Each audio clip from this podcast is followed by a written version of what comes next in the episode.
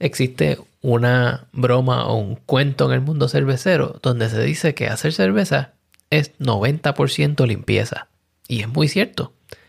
Sin embargo, el resto del porcentaje está compuesto por varias cosas, entre ellas un alto conocimiento técnico y una habilidad de poder comunicar ese conocimiento a otras personas. Ese es el caso de Edgar Hernández, nuestro invitado del día de hoy. Edgar es un científico de alimentos que ha trabajado por varios años en la industria cervecera y hoy día es consultor y también es anfitrión del podcast Entre Cervezas. Espero que disfruten esta entrevista.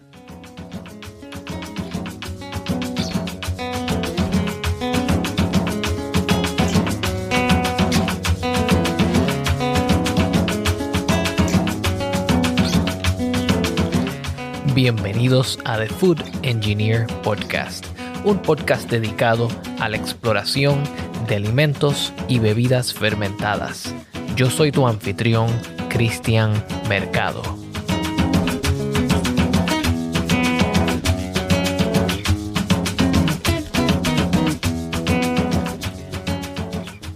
Bienvenidos a un nuevo episodio de The Food Engineer Podcast. Este es un episodio muy especial por varias razones. Una, porque tenemos un invitado especial al cual yo considero un baluarte de esta industria. Y dos, porque tenemos el apoyo del Brewer Association. Así que si les llega este episodio en video, denle las gracias al Brewer Association. Bienvenido Edgar Hernández, ¿cómo estás? Bien, bien, Cristian, ¿y tú? Muy bien, gracias por aceptar esta invitación. Pues gracias a ti por compartir esta cerveza, ¿no? Ah, claro. ¿Qué estás tomando en la noche de hoy, Edgar? Acá está haciendo frío, eh. Si te fijas, traigo hasta chamarrita. Porque sí, o sea, este, me estoy tomando un Skeleton Tree de Surly. Es una Baltic Porter. Oh, wow. Está, bastante buena, eh. Estaba entre esta y la Black IPA y creo que voy a empezar con esta y pues veremos a ver si pasamos a la IPA el ratito. veremos si llegamos a ese punto. Claro, Yo estoy tomando una Frosty de IPA de Hamburg eh, Brewing Company. Una cerveza que encontré hace poco en el supermercado y me encantó. Eh, bueno, Edgar, vamos a empezar con esta entrevista a lo que yo llamo más una conversación. Pero me gustaría escuchar desde tus propias palabras ¿Quién es Edgar Hernández? está complicado, ¿eh? Porque justamente estoy pasando así como mi... ¿Cómo se llama? Eh, yo le digo la crisis de los 40, pero me está pegando a los 30. El tercio de vida. Sí, sí, sí. Está chistoso, ¿no? Porque justamente estábamos platicando hace poquito de... Tengo una, amiga que estaba struggling, ¿no? O sea, le estaba costando trabajo como encontrar su título, porque en su, en su cervecería cada quien tiene un título como este específico, ¿no? O divertido. Entonces yo desde, desde que empecé en la industria, nunca me gustaron los títulos, ¿no? Nunca me gustó como el, el, este, el estándar de asistente de cervecero, ¿no? Eh, cervecero, cellarman, eh, head brewer, brewmaster, ¿no? Porque luego llegaba gente y me decía, es que yo soy el brewmaster de cervecería eh, Chuchito Pérez, ¿no? Y decía, ah, ¿en serio? Qué chingón, ¿no? O sea, ¿cuántos años llevas haciendo cerveza? ¿Años? Llevo tres meses. Y yo... Claro. Vano, o sea... Y luego, ¿dónde aprendiste a hacer este, cerveza, no? Y me dice, en YouTube. Entonces, es como se ponían esos títulos y yo tenía como ese conflicto, ¿no? Entonces empecé como, primero, ¿cómo era? Assistant Beer Monkey fue mi primer título, ¿no? Era el chango cervecero, ¿no? O sea, según yo, asistente. Eh, después pasé a, a, Beer Monkey, ¿no? O sea, dejé de ser el asistente, ya era un Beer Monkey. Eh, después pasé a ser el Alpha Beer Monkey. Ya cuando era lead, cuando era principal, dije, pues necesito un título, ¿no? De, de como principal, de soy el chingón, ¿no? Y dije, pues Alpha Beer Monkey, ¿no? porque pues yo soy el alfa, ¿no? Eh, después, este, empecé a conocer gente que tenía así como los mismos títulos que yo. Y empezaron así de que los, los locos, ¿no? Así de que este Commander Beer Monkey, ¿no? Ya era así, o sea, ya era comandante según yo. Y este empezaron los de Barrel Herder, ¿no? O sea, como, ah, como los ah, shepherds, ¿no? ¿Cómo se dice? Los ovejeros, Como ¿no? los pastores. los pastores que pastorean a, a las, a las este, ovejas. Este, pues yo pastoreaba barricas, ¿no? O sea, entonces cuando tenía como 500 barricas así al cargo. eh, en una cervecería allá en Boston, medio reconocida. Después eh, empecé como a conocer a más y a más. Y lo fui evolucionando, ¿no? Porque siento que ya pasé por casi todas las como etapas, ¿no? Fui asistente, lavé barriles, o sea, me tocaba lavar los baños. Ya me ha tocado la producción entera de, una cervecería enorme. Este, correr equipos enteros, eh, eh, ma- mantenerlos, ¿no? Está, estarlos este, arreglando. Entonces, como ella ya he hecho de todo, últimamente el título que traigo es em, Beer Fixer, o sea, arreglador de cervezas. Te arreglo la cerveza. Y Yeast Trainer, entrenador de, levaduras. Porque entreno las levaduras a que hagan lo que queremos. Esos son los, los, los títulos que estoy usando ahorita. Pero cuando la gente me pregunta, eh, o sea, cuando no saben realmente lo que soy, eh, les digo que soy un borracho profesional, ¿no? Que la gente me paga por pagar, por tomar, ¿no? Al inicio suena precioso, ¿no? Pero precioso, porque todo el mundo dice, ah, qué padre, ¿no? Estar tomando todo el día, ¿no? Pero me ha tocado a veces de que vienes llegando de un festival de cerveza, o sea, te fuiste eh, a, no sé, CBC, la Craft Brewers uh, Conference, ¿no? Entonces te fuiste desde el lunes y te fuiste lunes, martes, miércoles, jueves, y así te vas, o sea, que toda la semana. El domingo ya medio crudeaste y regresas así de que ah, no quieres saber nada de cerveza. eh, al, el, el, el lunes, ¿no? Y llegas y de repente 300 barricas, hay que probarlas, ¿no? Porque pues hay que probarlas. Es parte del trabajo. Es parte del trabajo, ¿no? Es lunes 10 de la mañana y hay que tomar 300 barricas y todas arriba de 13% de alcohol. Y tú y vienes del... algunas de ellas ácidas. Puede ser, ¿no? Es lo que estás buscando. Al inicio yo me acuerdo, o sea, la primera vez que me tocó, no me había tocado después de un festival, ¿no? Ya esa fue como la tercera vez y sí, ya, ya así de, ya, ya no quiero, ¿no? Traigan a alguien más, ¿no? O sea, alguien, alguien más puede pistear si. ¿Quién quiere tomar un lunes? Pero, pero sí, eh, se, se volvía así como, como una carga, ¿no? Pesada. Es una... Yo le digo, es la maldición del cervecero, ¿no? Muchas veces no se te acaba la cerveza. Y es porque tus amigos tienen otras cervecerías y a veces es de, pues, vamos aquí, y aquí a unas cuadras, ¿no? 5, 10, 15 minutos está la cervecería del otro. Entonces hay que, hay que, hay que saber vivir con eso. Me mencionaste algo interesante ahí, me dijiste que trabajaste en Boston, pero también me, consta que has estado en lugares como New York, en Colorado y, en muchas cervecerías. ¿Cómo ese pastoreador y entrenador de levadura va de cervecería en cervecería y, y cómo se desarrolla a ser a lo que eres hoy día? Fue algo meramente azar, pero al mismo tiempo las conexiones, ¿no? O sea, la gente que uno conoce. Porque todo empezó chistosamente en universidad. Yo llegué con mis papeles a universidad y entregué mis papeles para ingeniero químico y de sistemas. Y me llevaba muy bien con la directora. O sea, la directora, pues yo me llevaba así de que me tenía todas las semanas ahí metido y ni siquiera era eso, o sea, era estudiante de, de, de universidad, ¿no? Yo apenas estaba en preparatoria. Porque yo quería aprender, yo quería este, ver qué onda, o sea, yo ya quería estar en la universidad en cuarto, quinto de prepa, casi casi. Entonces, ella se llamaba Verónica Patiño, la ingeniera, la doctora Verónica Patiño.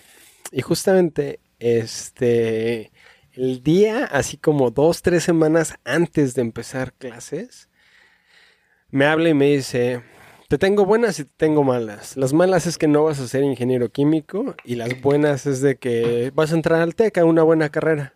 Y yo, ¿qué? o sea, ¿cómo? Me cambió ella a ingeniero en biotecnología.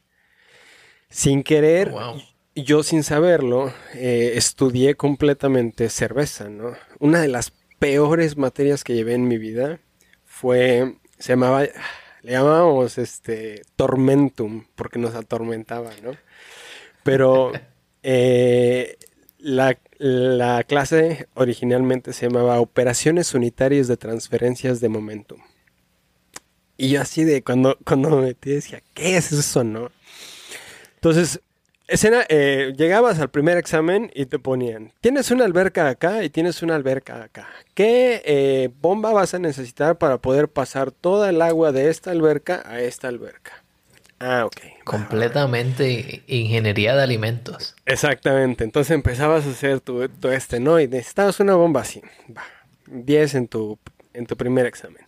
Segundo examen. No hay una bomba Ahora lo que estás haciendo es empujar con un, con un gas el líquido para poderlo sacar por el otro lado. ¿Cuánta presión necesitas ahora para sacar todo ese líquido? Bla, bla, bla, bla, bla. Y pum, sacabas, ¿no? Y después en el tercer examen, era en el momento en el que te decían, eh, el gas se disuelve en el líquido entonces vas a perder presión. ¿Cuánta presión ahora necesitas a esta temperatura? Y yo decía, albercas, o sea, ¿eso qué? No, jamás lo voy a aplicar en la vida, ¿no? Son, son barriles, o sea, literalmente la transferencia de un barril de cerveza por las líneas y cómo sale a un vaso es toda la ingeniería, es todo, fue todo eso. Y yo así de, uh, qué bueno que sí le llevé, ¿no? Entonces, mera suerte empecé, ¿no? Con eh, aprendiendo enzimología, microbiología, este, rutas metabólicas, bioquímica, este, todo esto, ¿no? Eh, bioingeniería, este. Entonces, todo esto yo lo había estudiado sin querer. Salgo y me voy a, a petroquímica, ¿no? Porque yo quería un chingo de dinero. Eh, pero todo el dinero me lo ganaba, eh, yo decía, en eh, cerveza y en, y en chicas, ¿no? Casi, casi. Pero en petroquímica casi me mandan a, a Qatar, ¿no? Allá, a los Emiratos Árabes. Yo, yo andaría allá, si no. Casi por el trabajo, pero yo de aquí no soy, ¿no? Y ahí aprendí a mover mucho los líquidos, ¿no? Aprendí a filtrar, aprendí a hacer muchas cosas en petroquímica. Salgo y apenas estaba empezando la industria mexicana. O sea, existían, yo me acuerdo de los números, casi 400 personas nada más podían vivir de, de cerveza artesanal en México. Wow. Entonces, existían como 50 cervecerías, o sea, de que artesanales y eran todas chiquititas. Yo hablo con, con, con mis papás y les digo de que o sea, yo quiero hacer cerveza, ¿no? Me gusta la cerveza y toda la onda. Me ofrecieron la eh, como la opción de o te compramos un equipo y tú lo haces aquí en la cochera o te pagamos una educación casi casi y pues ahí te las arreglas tú, ¿no? Luego cómo haces la cerveza. Y dije, ¿sabes qué? yo no quiero hacer cerveza en mi cochera. Yo quiero como aprender por todos lados, quiero aprenderle a todos los, a todos los mejores que yo pueda. Y ya después, eventualmente que sepa todo lo que necesito saber, eh, pues ya regreso yo a, como a mi cochera, ¿no? Entonces me fui, me, me les acepté como la, la ayuda para, para, estudiar y me fui a estudiar a Cibel. Ok. Chistosamente. El Civil Institute. El Civil Institute. Chistosamente, el que se convirtió en mi mentor de Brewing Technology y todo, se llama, es más bien el doctor Hugo Patiño. Y el doctor Hugo Patiño es primo de Verónica Patiño. el mundo es un pequeñito. Además, el doctor Hugo Patiño era director de operaciones de CURS. Wow. Entonces, él es una eminencia en el mundo. Su mentor es Finn Kundusen. Finn Kundusen es el que inventó los tanques que usamos ahorita.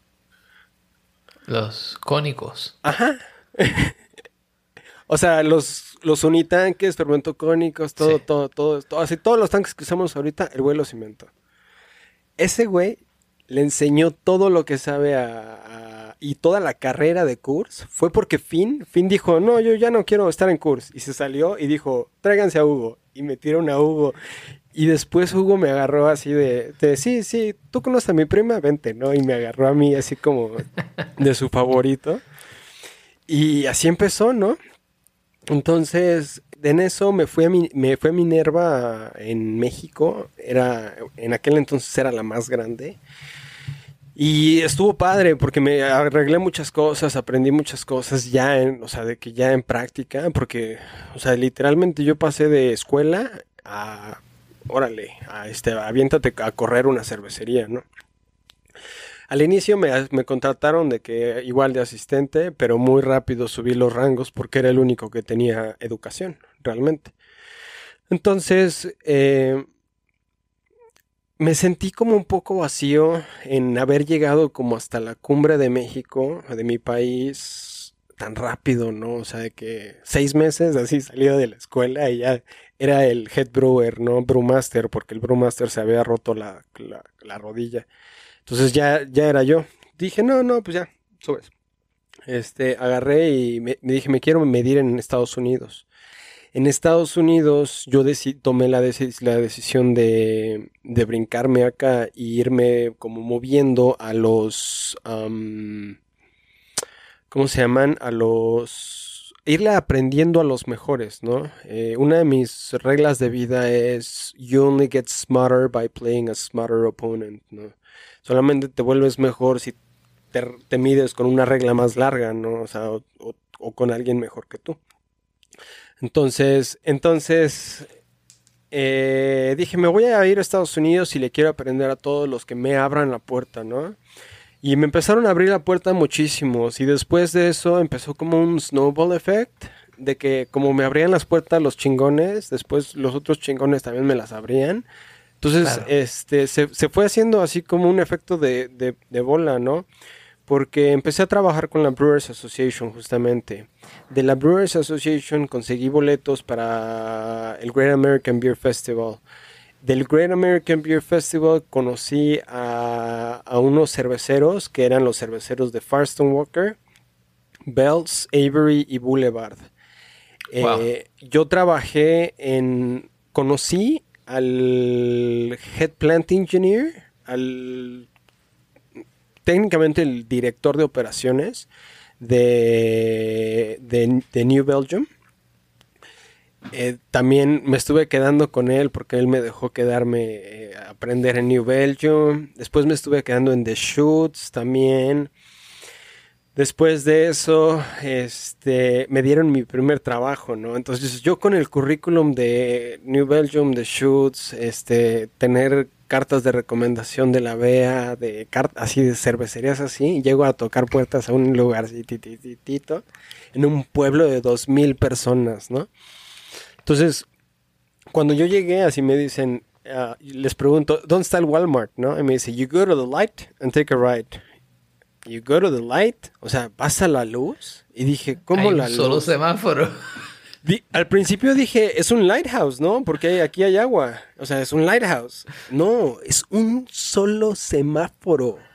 O sea, nada más. O sea, vas al semáforo y das a la derecha. Y yo, ¿el semáforo? No, es que no me va a estar diciendo el semáforo. Porque, o sea, es como decir, vas al semáforo y, ¿cuál semáforo, no? O sea, tienen que haber más. No, no, nada más había un mendigo semáforo en todo el pueblo. Y lo acaban de instalar, ¿eh? Habían hecho una ceremonia y todo. Pero justamente em, empiezo así como a, brincar, ¿no? Después de haber conseguido mi primer trabajo, eh, me, me, regresan a México con Goose Island.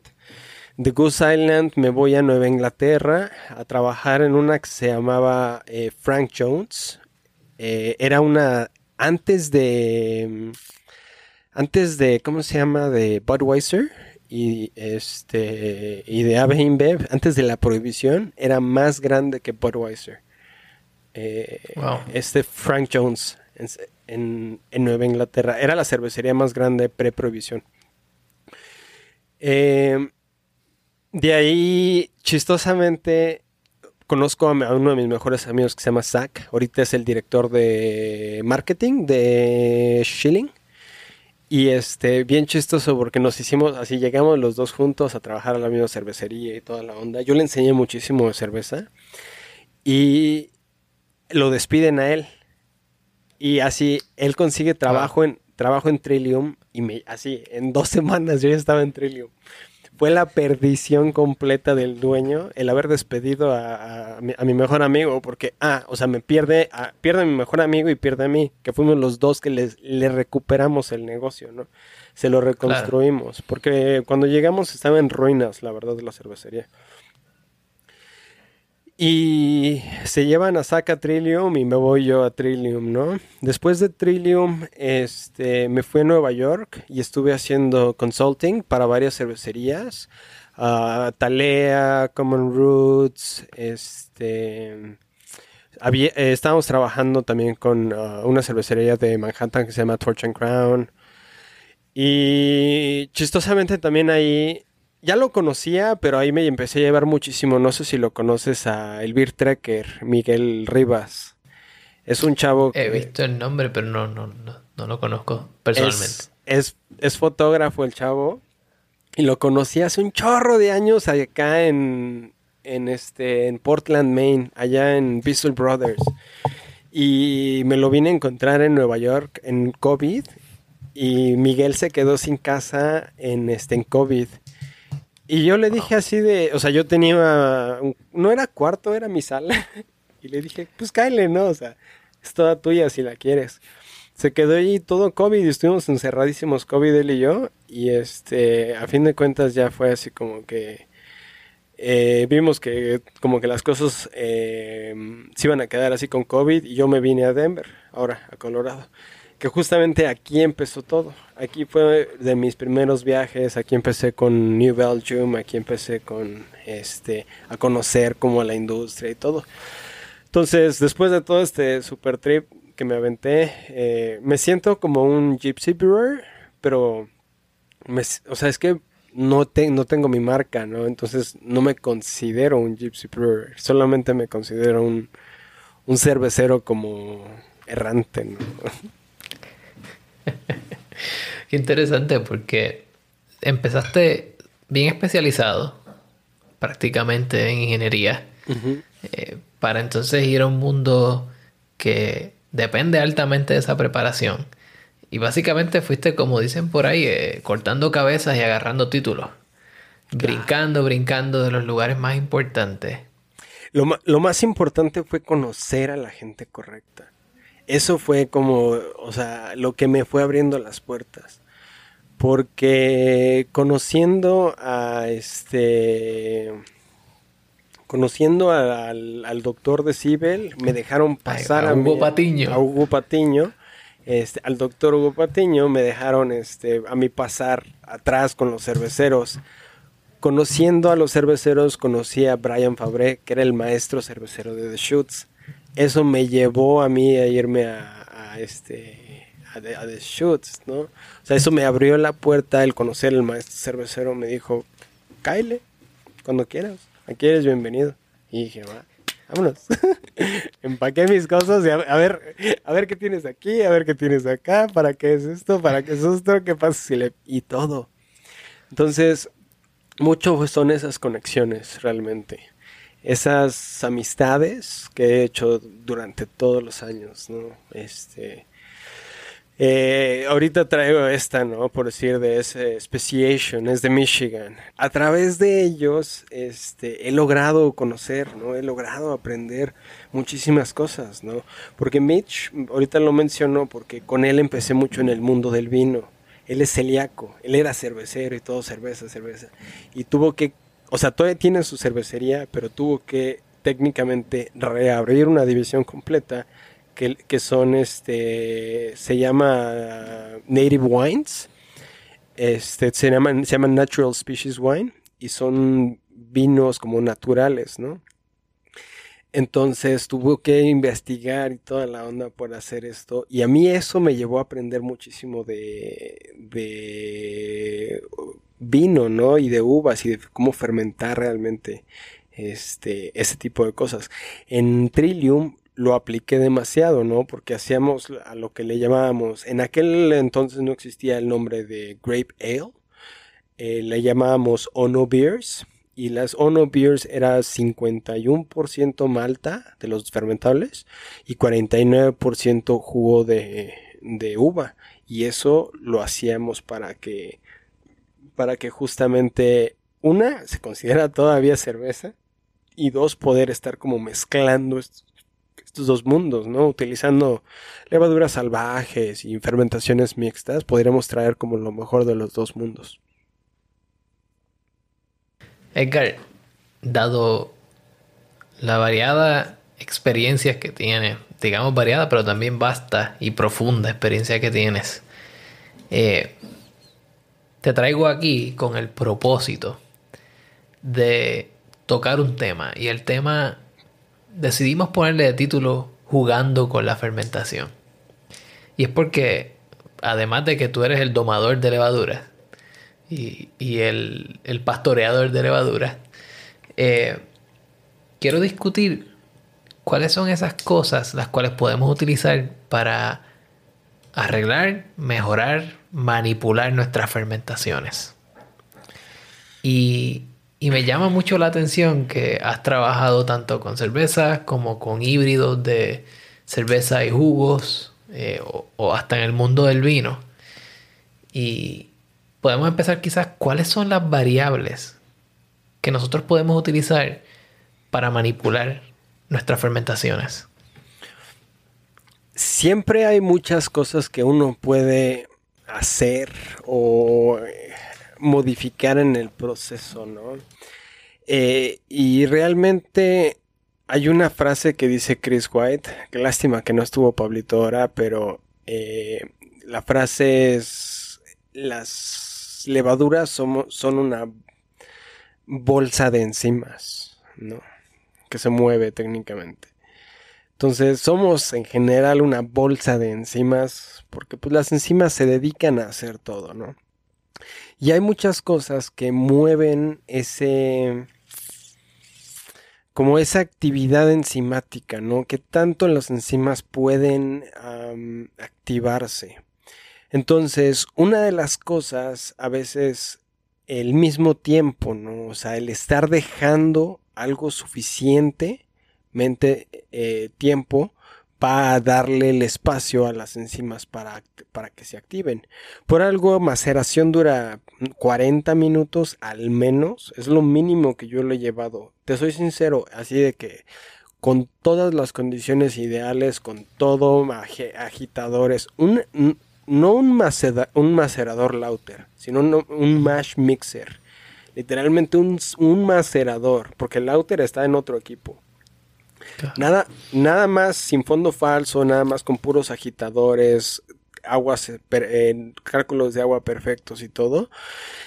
Eh, creo que lo mínimo que lo he llegado a tener es como 30 minutos más o menos, pero es porque, o sea, se necesita ese tiempo, ¿no? Para, para poder que realmente las cosas funcionen, ¿no? Hace ratito estábamos platicando, el tiempo es un factor incluso cuando embotellamos en fermentaciones mixtas, ¿no? Cocos revive tres años después en botella. Ese es el momento en el que empieza a brillar, en el que empieza a decir, hey, aquí estoy, ¿no? Hey, ¿qué onda? ¿Cómo estuvo la fiesta hace tres años, no? o sea... Y, como tú lo llamaste ahorita, el lento de la clase. Es el lento de la clase, ¿no? Es el Internet Explorer, exactamente. Porque eh, para los que no me creen, agarren una Cantillon o una Tripontaine, una Boone, cualquiera de las cervezas este, de la, lámbicas, tómensela fresca y tómensela tres años después. Y son un mundo de, de así. Frescas son así como aciditas, frutales, este un poquito eh, más como hacia el plum, ¿no? O sea, los, los, las ciruelas incluso, eh, la paja y así. Y en cambio, cuando te esperas un rato, te esperas tres años en botella, se van más hacia el, el barnyard, ¿no? Hacia el granero, hacia el horse blanket, como la, la, este, la silla de caballo, o este, la cabra mojada, o incluso este el rubber, ¿no? Como es el caucho quemado que hasta trae a veces unas cervezas. Eso solamente se llega a hacer presente a partir de tres años en botella, porque necesitamos el tiempo y además obviamente la presión y las condiciones, ¿no? Pero principalmente es tiempo y presión lo que se necesita para poder desarrollar esos, esos, este, esos sabores, ¿no? Entonces, otra de las cosas también que influye muchísimo en las enzimas es la temperatura, ¿no? Por eso los diferentes escalones de, macerado, ¿no? O sea, podemos estar metiendo diferentes temperaturas ah, en, en maceración. Y ahorita estaba platicando con unos compañeros. Muchos creen, le creen el marketing a las a las industrias, ¿no? Y la industria de las malteras te va a decir, no te preocupes, tú ya no necesitas hacer maceraciones escalonadas, solamente un single infusion y vas a obtener los mejores resultados del universo. Obtienes unos excelentes resultados y jamás los dudo yo. O sea, yo soy infinitamente agradecido de que yo ya no tengo que, hace unos años todavía, hace unas décadas todavía tenías que, o sea, tú macerar escalonado porque si no, no podías, o sea, no, no llegabas a, fermentar bien, no llegabas a, convertir bien, ¿no? Entonces, eh, ahora... para los que no están eh, familiarizados con el proceso de macerar escalonadamente, Estamos hablando de un proceso donde se sube de temperatura poco a poco, a manera de escalones, para lograr un tipo de conversión distinta enzimáticamente, que entonces vuelve y se une a tu tema eh, anterior, que era las enzimas, ¿verdad? La, bolsa de enzimas. Claro, claro, ¿no? Entonces, este, en este caso, la bolsa de enzimas es el macerador, ¿no? Entonces, al darle diferentes temperaturas en el macerado, vamos a obtener diferentes este, cosas, ¿no? No es exactamente lo mismo porque aquí hay actividad enzimática, pero a los que no me creen, agárrense un té, ¿no? O sea, agarren un té a 90 grados, agarren un té a 93 grados, agarren un té a 95 grados, uno a 98 y otro a 100 grados, ¿no? Y prueben los cinco tés que les salen y van a ver la diferencia enorme, ¿no? O sea, de que unos están amargos, otros así. De preferencia no se pasen más de tres minutos porque si no todos van a saber amargos. Pero pero en general sí uno puede ver esa diferencia, ¿no? O sea que simplemente la temperatura en una mera extracción hace. Ahora, cuando hay actividad enzimática, las cosas se potencializan más, ¿no? Entonces, aquí estamos definiendo entre 62 grados en temperatura en macerado a contra 68. Es la diferencia en cuerpo de una Pilsner contra una Imperial Stout, ¿no? O sea, una Russian Imperial Stout incluso. Esas densidades más como que se, cuando te las estás tomando y se sienten como aceite, ¿no? Casi, casi. Sí. Masticables. Sí, casi, casi, ¿no? que, que, hasta le puedes hacer el, chorrito de la babita hacia el al, suelo y toca y regresa, ¿no? De, de tanta viscosidad. sí, casi un chicle. Entonces, eh, simplemente con la temperatura podemos hacer eso. Pero eso es, eso es una bolsa de enzimas chiquita que tenemos. Ahora imagínate millones de bolsas de enzimas que tenemos en fermentación. ¡Pum! 1, 2, 3 grados, ¿cómo te van a cambiar completamente? ¿No? 2, 3 grados de temperatura hacen la diferencia. Yo, yo a veces fermento lagers a 15 grados y ales a 16, ¿no? Y es un mundo de diferencia técnicamente. Centígrado. 6 centígrados. Porque si, si fueran Fahrenheit ya no estarían, ahí estarían todas tiesas. Valga la aclaración. Claro, claro, ¿no? Este, pero también volvamos a lo mismo, ¿no? Este, estos factores, estas variables, como la presión ¿no? las botellas, eh, tienes que tener esa, ese tiempo y esa presión en las botellas para tener como el, el sabor a, a, caucho quemado, a vinil, ¿no? Este, en, las lámbicas, pero al mismo tiempo eh, puedes tener eh, lo que se le llama spotting a tus, en, especialmente en biotransformación, o puedes tener fermentaciones bajo presión. No las recomiendo para nada en las belgas o en la saison, porque tienen compuestos de azufre y la presión te suele mantener el azufre en solución, lo cual es un poquito cuando traes un poquito de azufre en una lager, en una geles, una smoke geles, se siente rico. Pero cuando es demasiado, sí es como huevos podridos, ¿no? Entonces sí. no está tan chido. Como ese olor a, a, huevos que fueron hervidos por más de 10 minutos. Exactamente. Este, entonces, justamente tenemos que estar viendo eh, ese tipo de cosas, ¿no? O sea, qué tipo de fermentación voy a estar haciendo y al mismo tiempo la tengo bajo presión o, o, o no, ¿no? Porque por decir, o sea, si es una Belgian, este, una Belgian Golden Ale, por decir, no, me va, no la voy a querer con presión, ¿no? Porque tiene esos, es eh, la levadura belga y va a tener esos, esos este, sabores como a huevo podrido por, por el azúcar, digo, por el azufre.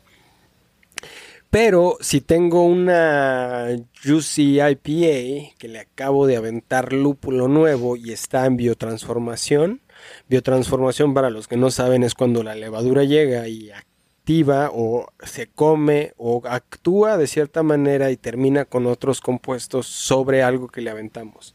En este, en este caso le aventamos lúpulo la, las, la, levadura corta ciertos este, azúcares que están ahí fermentables, genera diacetilo, que después lo vuelve a generar en, a reprocesar en alcohol, y eh, mientras tanto nos genera unos aromáticos y rompe unas cadenas aromáticas impresionantes, ¿no? Es como estar tomando jugo y así es como si te vieras la pulpa del jugo así enfrente, pero no tenemos nada de jugo, no nada de frutas, ¿no? Que curiosamente la cerveza que me estoy tomando tiene muchas de esas características. Eh, es una hazy, pasa por biotransformación y tiene como esa característica de cáscara de piña o, o de una piña un poco eh, muy madura y un poquito fermentada. Tiene todas esas características. Claro, claro. Y este, incluso hasta la percepción de la fruta después nos puede cambiar mucho, ¿no? Porque incluso cambiando cosas también como el pH, te puede cambiar un mundo, ¿no? O sea, una, una sour IPA, aunque sea la misma cerveza, te sabe, no sé, a piña, a mango, tal vez a maracuyá cuando está un poco más ácida, o te puede saber más, tal vez, este, a melón o, o incluso a sandía o algo así, ¿no? O sea, este, melocotón, cosas así cuando están poquito menos ácidas. Y es la misma cerveza, ¿no? O sea, tu pH te pudo haber cambiado. Y, y no, no, digo el pH de fermentación, ¿no? O sea, incluso de, desde el inicio. Hay cervezas que las conocemos como las, este, las Kettle Sours y hay unas uh, Kettle Sours que empiezas así como si fueran unas IPAs. Te, te queda una Sour IPA más o menos y te queda ese, ese saborcito, ¿no? Como a piña incluso te digo, ¿no? Entonces, eh, podemos jugar con muchísimas cosas, ¿no? Este, la levadura es tan, pero tan sensible que un grado de temperatura, ¿no? Un grado de presión, un PCI aquí allá, ¿no? Este, un poquito de pH. El pH es logarítmico, entonces es como exponencial casi, casi.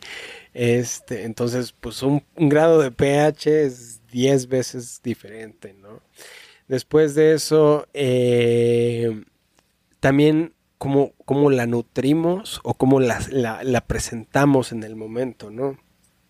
Tenemos levaduras como las belgas o las saison. A mí me gusta hacerles underpitch, o sea, poner menos levaduras. Las estreso un poco y ese estrés lo que va a hacer es que eh, va a generar más ésteres, ¿no? Eh, va a generar más sabores a frutas, a especias incluso la geometría, ¿no? Porque uno se mete a una alberca y se siente la presión, ¿no? Estamos uno o dos metros abajo y nosotros que estamos grandotes sentimos como la presión del agua.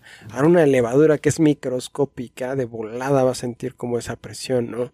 Cervezas muy, muy, muy hermosas como Saison Dupont se hacen en fermentadores eh, abiertos porque no quieres tener la presión y son poco profundos realmente para tener la, la, fermentación abierta. Hay una de mis favoritas, creo que por ahí lo pueden buscar, en Sierra Nevada Bigfoot, la hacen en fermentación abierta en un cool ship. Y es porque es una cerveza tan pero tan fuerte que la necesitan fermentar lo más rápido posible y al mismo tiempo necesitan no estresar nada la, la levadura. Entonces le quitan el estrés de, la, de, la, misma presión hidrostática y eso hace que la levadura trague así como si, como si no hubiera un mañana. ¿me cuenta? Qué interesante porque quizás pensamos que cuando fermentamos eh, es como si fuera una ecuación, como un proceso de input, process, output, ¿verdad? Pones cerveza, le añades levadura y te sale, o pones mosto, le añades levadura y te sale cerveza. Pero tú me estás entonces trayendo todos estos factores, temperatura, presión, pH, nutrientes y ahora también la geometría, donde te afecta la presión sobre el fermentador o sobre el líquido, la presión que le está dando la levadura más abajo, en el cono quizás, eh, y, también afecta la temperatura, porque la levadura, eh, perdón, el mosto que está fermentándose, el que está arriba no necesariamente está a la misma temperatura que el que está en el fondo. Claro, claro. Las, eh, si el cono está enchaquetado o no, te influye muchísimo. Este, porque a veces el cono no está enchaquetado y, y tienes, o sea, cambios de temperatura, te daña la levadura en generaciones futuras, eh, la misma geometría del, del, tanque, como decimos, ¿no? O sea, si está muy, muy, muy, muy alto el, tanque, se empiezan a estresar. Entonces no te va a dar el mismo perfil, la misma receta, el mismo, es más, el mismo mosto no te va a dar la misma cerveza si lo fermentas en un tanque enorme de 100 barriles o lo fermentas en el mismo pitching rate en un tanque de un barril. Porque la misma, la, diferencia de presiones es tanta que, que simplemente, o sea, te van a dar perfiles distintos. Entonces... Y si a eso le añadimos la permeación de oxígeno a través de la barrera, que puede ser una barrica, puede ser un tanque de plástico, un tanque de metal, todo eso cambia.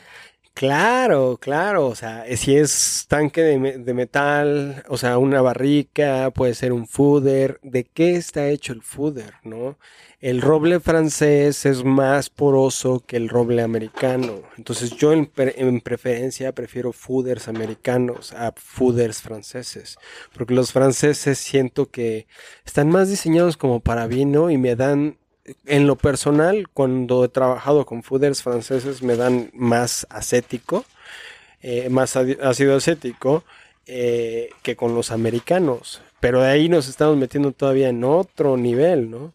Que es la selección de los microorganismos. Porque el simple hecho de tener, vamos a decir, roble americano contra roble francés en una barley wine, en una Russian Imperial Stout que estamos añejando en, este, en barricas. El tenerlas ahí va a ser lo suficiente para realmente eh, que sufran una microoxidación. Entonces va a haber una diferencia entre el roble americano y el roble francés, por, obvia por, por la pura porosidad. Eh, ahora, si cambiamos de fermentaciones limpias a fermentaciones mixtas, ahí le metemos todavía otras dos, tres capas, ¿no? Porque si tenemos más microoxidación, no hay tanto problema si es fermentación limpia, pero si tenemos Brett o tenemos acetobacter, es, puede ser desastroso, ¿no? Porque tenemos, podemos tener producción de ácido acético. Y terminamos con una cerveza vinagrada. Pues más, más un vinagre, ¿no? un vinagre cervezado. un vinagre cervezado. Interesante. Eh, como, como traje a colación, entonces tenemos selección de levaduras, todos estos eh, parámetros que tenemos que controlar. Y, y luego de todo esto, quizás se me ocurre pensar que también está el proceso. O sea, manipulamos la fermentación porque podemos manipular el microorganismo que echamos, podemos manipular la temperatura a la que está, el pH al que está, lo podemos ajustar. Y el tipo de contenedor en el cual lo tenemos, que ya hablamos que contiene geometría, pero también puede afectar otras cosas. Pero también eh, cómo maceramos que mencionaste inicialmente, porque tienes todo ese cambio enzimático donde si maceras eh, más alto o más bajo en temperatura, tu perfil enzimático cambia por completo y por ende tu perfil de azúcares. Claro. Hablando de azúcares, ¿cómo también podemos manipular esa fermentación? Quizás cambiando el tipo de azúcares o quizás cambiando los insumos que utilizamos. Ahí te va. Y regresando nada más, dando un paso atrás para dar dos adelante, eh, regresando como al, tema de, los microorganismos o la selección de los microorganismos, tenemos cuatro que son los principales, ¿no? Y yo digo que yo como cervecero soy el profesor, ¿no? El que lleva la clase, el que lleva la pauta, el maestro de orquestas de cuenta, ¿no?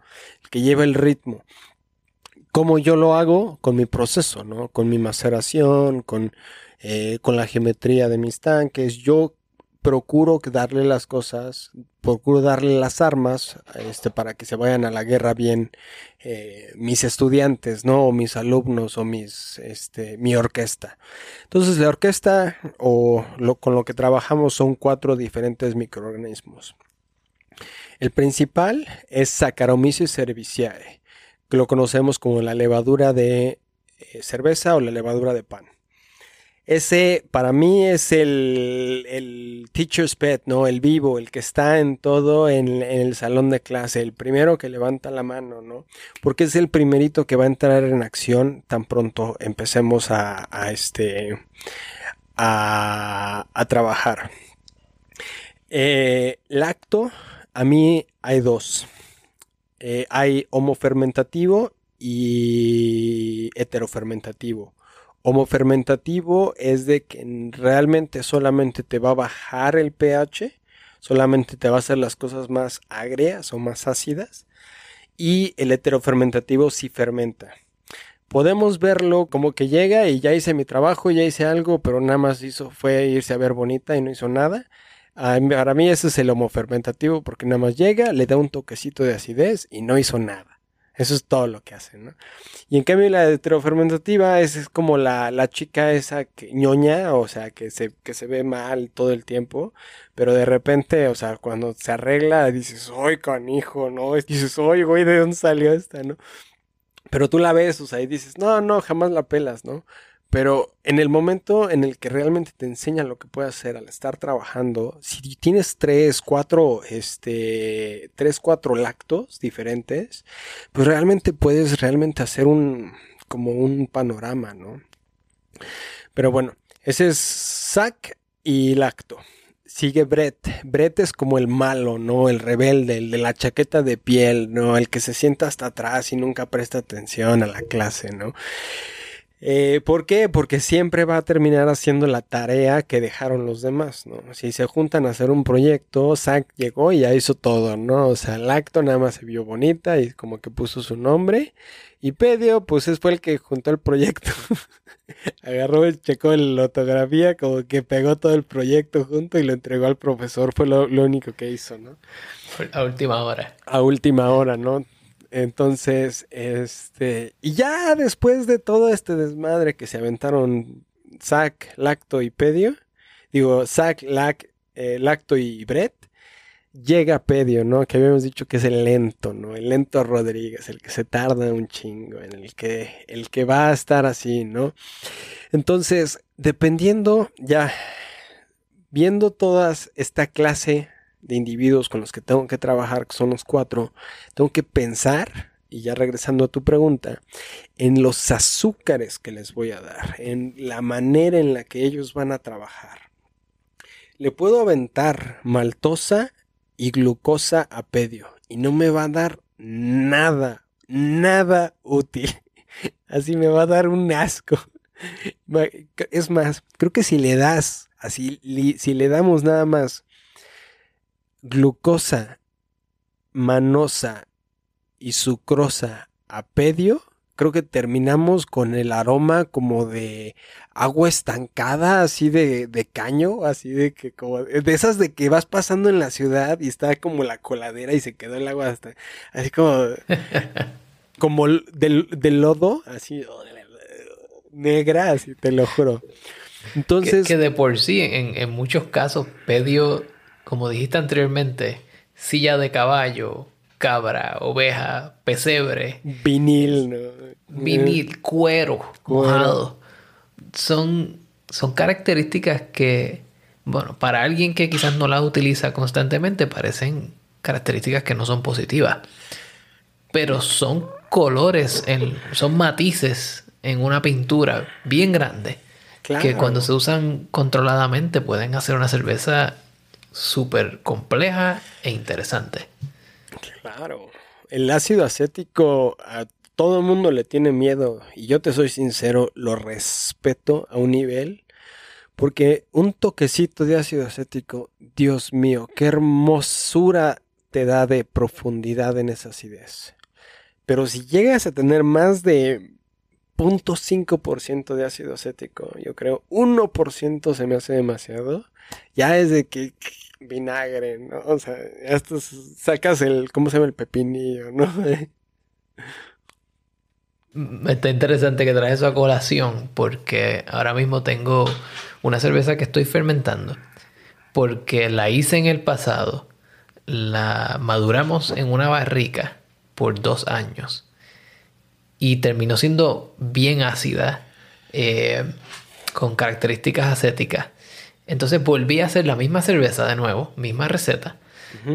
En este caso la, la, maceré a una temperatura mucho más alta para que el perfil fuera un poco más eh, lleno, más dulce, más eh, complejo. Y la fermenté con una levadura eh, Saccharomyces US-05, que es esa levadura que todo el mundo utiliza como la más básica. Para entonces poder mezclar las dos y poder reducir el perfil acético de la otra, que a mí me encanta, pero yo entiendo que no necesariamente a todo el mundo le va a gustar. Claro, claro. Para mí, eh, cuando me encontraba acético en una barrica, o sea, era decisión, ¿no? O sea, era un pedo, porque tienes que tomar la decisión de me la quedo, porque para mí todavía sirve. O sea, todavía la puedo utilizar como un toquecito aquí de acético, un toquecito de allá. Pero si tienes demasiadas barricas con acético, no es como que las mezcles y hagas un lote, ¿no? De vinagre. Sino es más que nada, es un tool en la, en el belt, o sea, es una herramienta en el cinturón. Pero es como azafrán, ¿no? O sea, le echas así de que, o sea, es como... Es como la nuez moscada. Sí, no es moscada. Caviar, ¿no? Así o sea, qué poquitito. Pero me está interesante que, que hemos cubierto toda esta gama de variables. Tiempo, temperatura, pH, geometría. Ahora estamos hablando de la selección también de barricas. Y entonces llegamos al punto donde decimos, bueno, ya está hecha, ¿y qué hacemos ahora?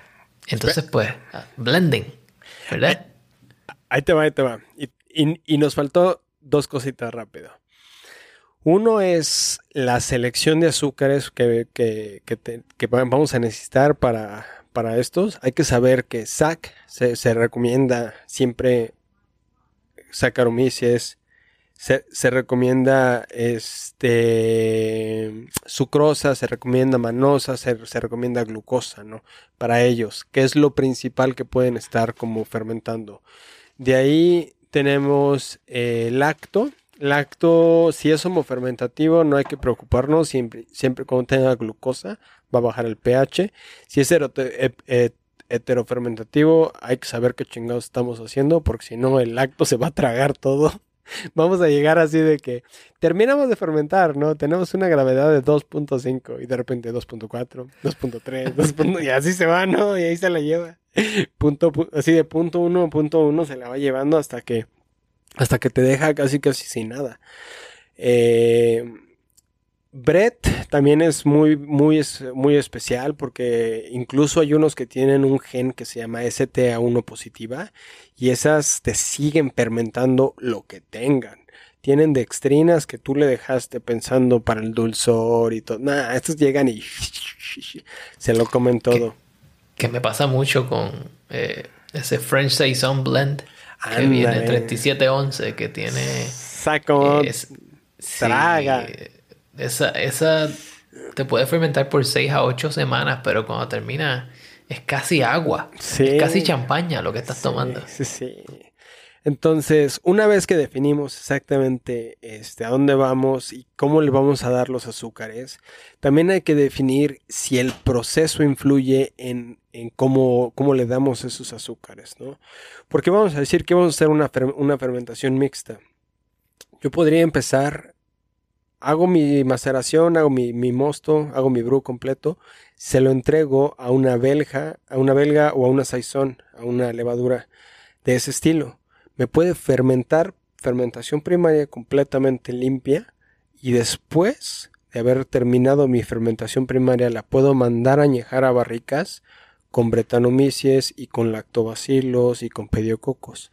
Entonces no me estoy infectando nada de esto en mi acero inoxidable, lo estoy metiendo nada más en barricas. Tengo un equipo de embotellado para poder sacar eso y, embotellarlo este, eh, específicamente para fermentaciones mixtas y no contaminar. Pero el hecho de, de, haber dejado que Saccharomyces se acabara todos los azúcares primero y haberle retirado el Saccharomyces le va a cambiar completamente el perfil. Porque si dejas Saccharomyces que se muera, o sea, realmente solito eh, sedimenta, cae y eventualmente muere, Brettanomyces se lo come. Brettanomyces agarra y, y te da muchísimo esos sabores a granja, ¿no? A, este, a granero, a, a, este, a silla de caballo, te los, te los empieza a dar cuando Brettanomyces se, se comió a, a, a Saccharomyces. y es, eso trae el tema de la, la, biosucesión. Exactamente. Entonces hay que saber este, realmente cómo, cómo le vamos a entregar ¿no? los azúcares, en qué etapa se las vamos a entregar. Vamos a estar... Yo tengo mi... Yo le llamo mis, mis dos tipos de, de fermentaciones, que es All the Kids in the Pool, es todos los niños en, la, en la alberca, y es de que ahí van todos. La manera de controlarlos ahí es tú haciendo maceraciones correctas, que se, enfoquen más hacia en sac o se, se, enfoquen más hacia en bread, haciendo ajustes de pH, haciendo ajustes de nutrientes incluso con IBUs, ¿no? Puedo meter este lúpulos para estar bajándole los huevos al lactobacilo, ¿no? Entonces ya no, ya no, ya no me acidifica tanto. Con un poquito más de lúpulos los puedo controlar. Entonces así es como vas con ingredientes y con procesos como controlas a los niños en la alberca cuando los metes todos.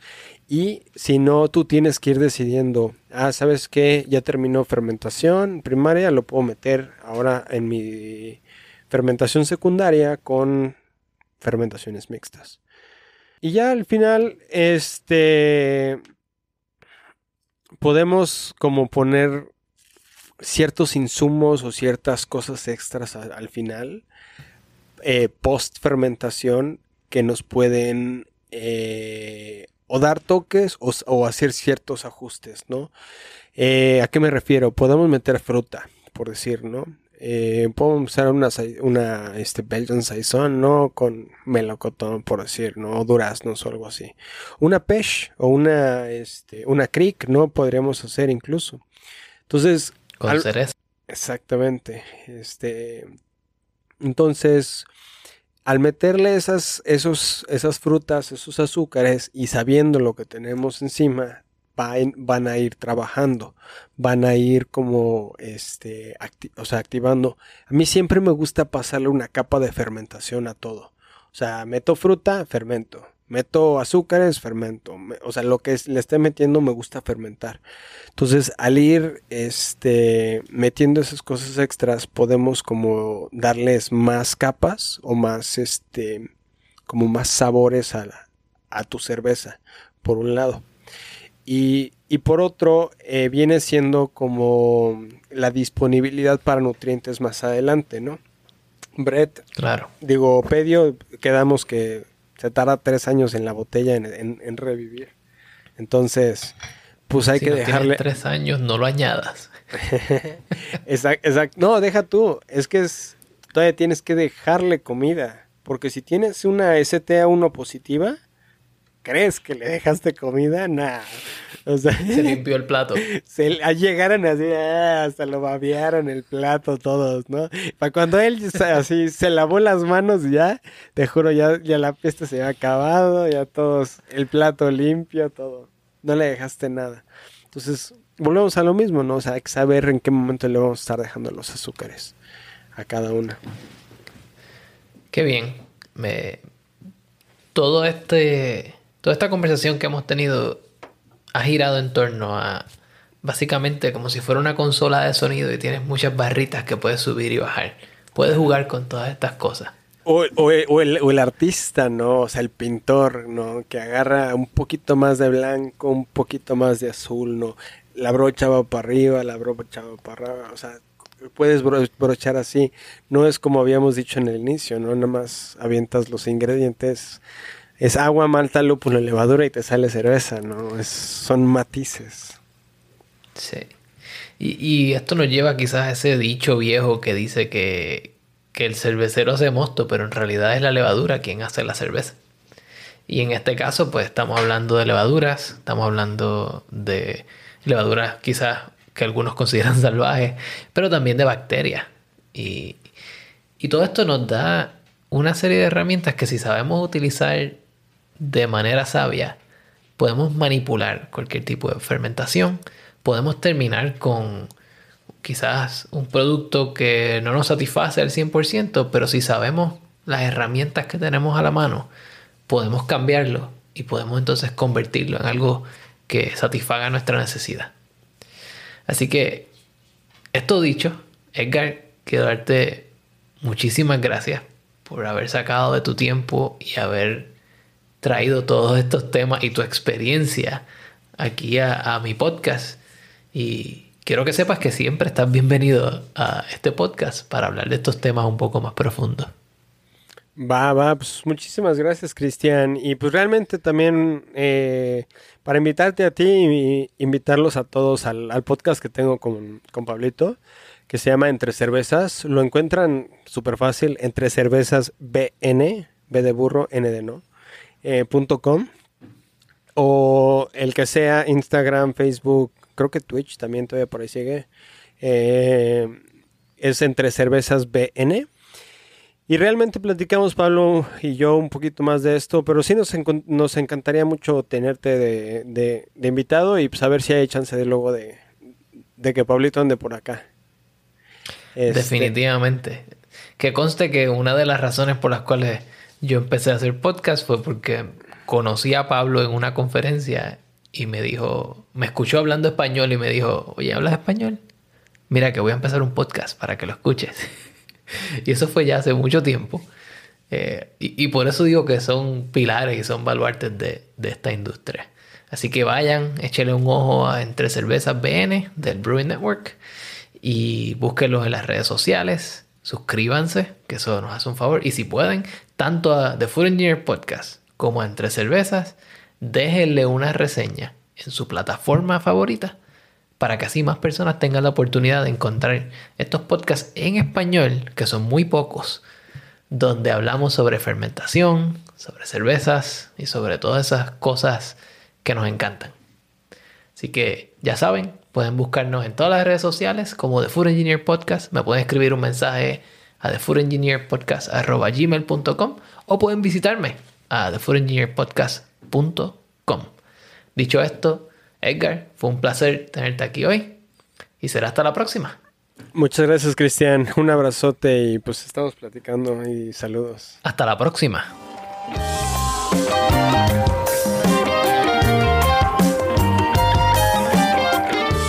Quiero agradecer al señor Edgar Hernández por su participación en este episodio.